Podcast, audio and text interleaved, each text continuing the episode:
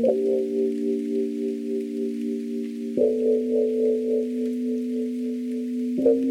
a todos y bienvenidos al diario de Valeria. Quisiera saber cómo están, cómo va su fin de semana. Espero que todos se encuentren muy bien, llenos de energía y mucha, mucha tranquilidad. Me presento, como lo ven, mi nombre es Valeria y estoy súper feliz de que estés aquí en el día de hoy escuchándome. Es mi primera vez haciendo esto y aunque estoy un poco nerviosa, bueno, súper nerviosa, no dejo de pensar en que es tal vez una gran oportunidad para mí de conocerlos y de contarles todo lo que quisiera decirle al mundo, pero a veces no sé cómo decirlo. Por eso el tema con el que quería empezar este podcast es el miedo. Muchas veces nos aferramos a esa sensación o emoción que nos impide hacer lo que en realidad queremos y deseamos. Y es todavía más común escuchar que dejamos de conocer personas, lugares o hasta crear proyectos por el que dirán me he encontrado con muchas personas que generan esos miedos, más que todo al fracaso y a las burlas. Y este podcast es un ejemplo de eso. Desde hace bastante tiempo quería empezar proyectos dentro de las diferentes plataformas digitales. Quería poder conversar con diferentes personas sin sentir ningún tipo de presión o crítica negativa. Y el hecho de soñar con sentirme escuchada me hacía sonreír todo el tiempo pero a veces esos traumas e historias del pasado donde conociste personas que se burlaban de ti, de tus proyectos, que te decían que no podías llegar a nada o que tú en realidad no tienes lo que se necesita, te va debilitando poco a poco. Y siento que cuando lo escuchas de muchas personas y constantemente llegas a olvidarte de ti mismo, dejas de creer en ti, en tus sueños y en tus metas.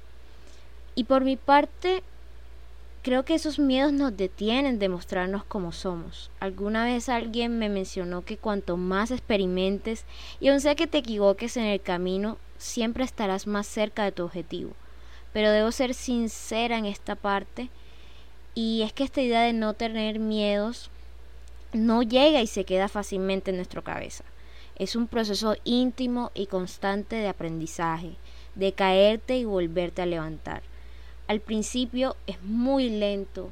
Duré meses intentándolo una y otra vez. A veces me sentía acorralada de mis propios pensamientos, que la mayoría del tiempo eran negativos. Pensaba en que nadie iba a escucharme, que nadie podía entenderme. Pensaba en las burlas que recibiría como comenzar este tipo de proyectos, en las críticas. Pero después de un tiempo supe que esos miedos no pueden dominar mi vida poco a poco dejé de decir frases como nada me sale bien, no puedo hacerlo, o imagínate qué dirán, y a su vez me alejé de esas personas y espacios que me impedían crecer, que me impedían generar el tipo de contenido que me gusta, que me impedían mostrarme como soy.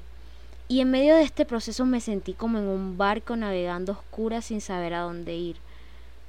Pero me di cuenta que dentro de este mar tan infinito, tan grande, no soy la única que parece que va a ciegas, que todos estamos buscando luz, una luz que nos guía hacia nuestros sueños, que nos haga cumplir cada uno de ellos.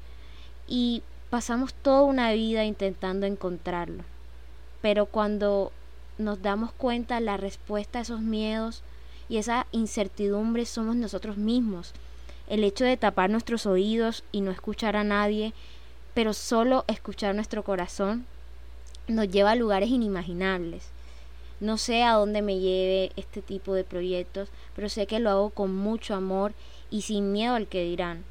Porque aunque recibas comentarios de mal gusto o críticas, tú vas un paso delante de ellos, porque tú no te diste por vencido.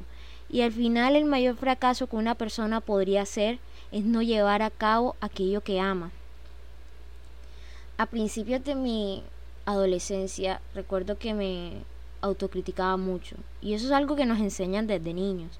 El hecho de tenerle miedo a todo y siempre obedecer lo que dicen los demás. La anécdota más viva que recuerdo es la primera vez que decidí crear mi canal de YouTube.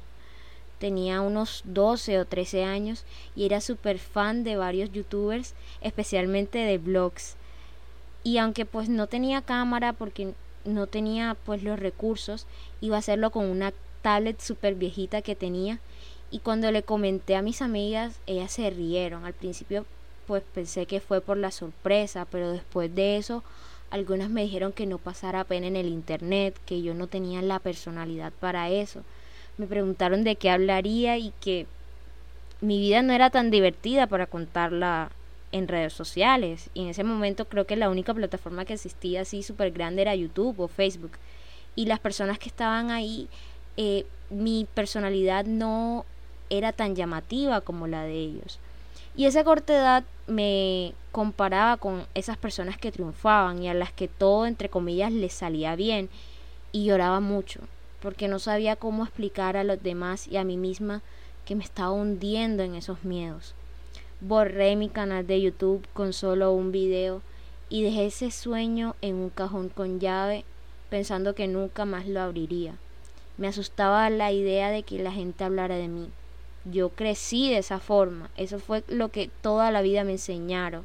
Y yo quería ser aceptada y amada por todos los que me rodean, dejando de lado muchas veces mis sueños. En medio de esos momentos me sentía como un fail total, no voy a mentir, me perdí porque quería hacer tantas cosas, pero ahora es mi forma de ver atrás y saber que ya eso pasó y que no le debo nada a nadie, que mis sueños son solo míos, que yo puedo cumplirlos que tengo todo para cumplirlos y que no tengo miedo.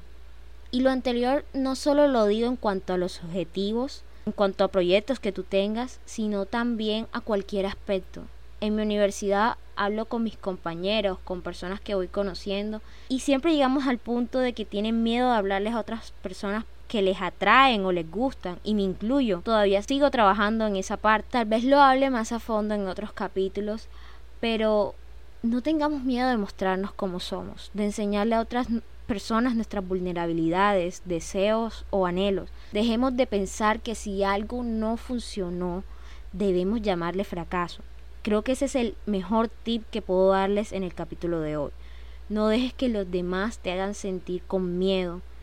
Me pregunto qué hubiera pasado si hoy no tomo mi micrófono y empiezo a hablar de todo lo que está en mi mente y de lo que me apasiona. Imagínate que estás haciendo eso que quieres cierra los ojos en este momento y dime cómo se siente, porque a mí de tan solo pensarlo el corazón se me va a mil.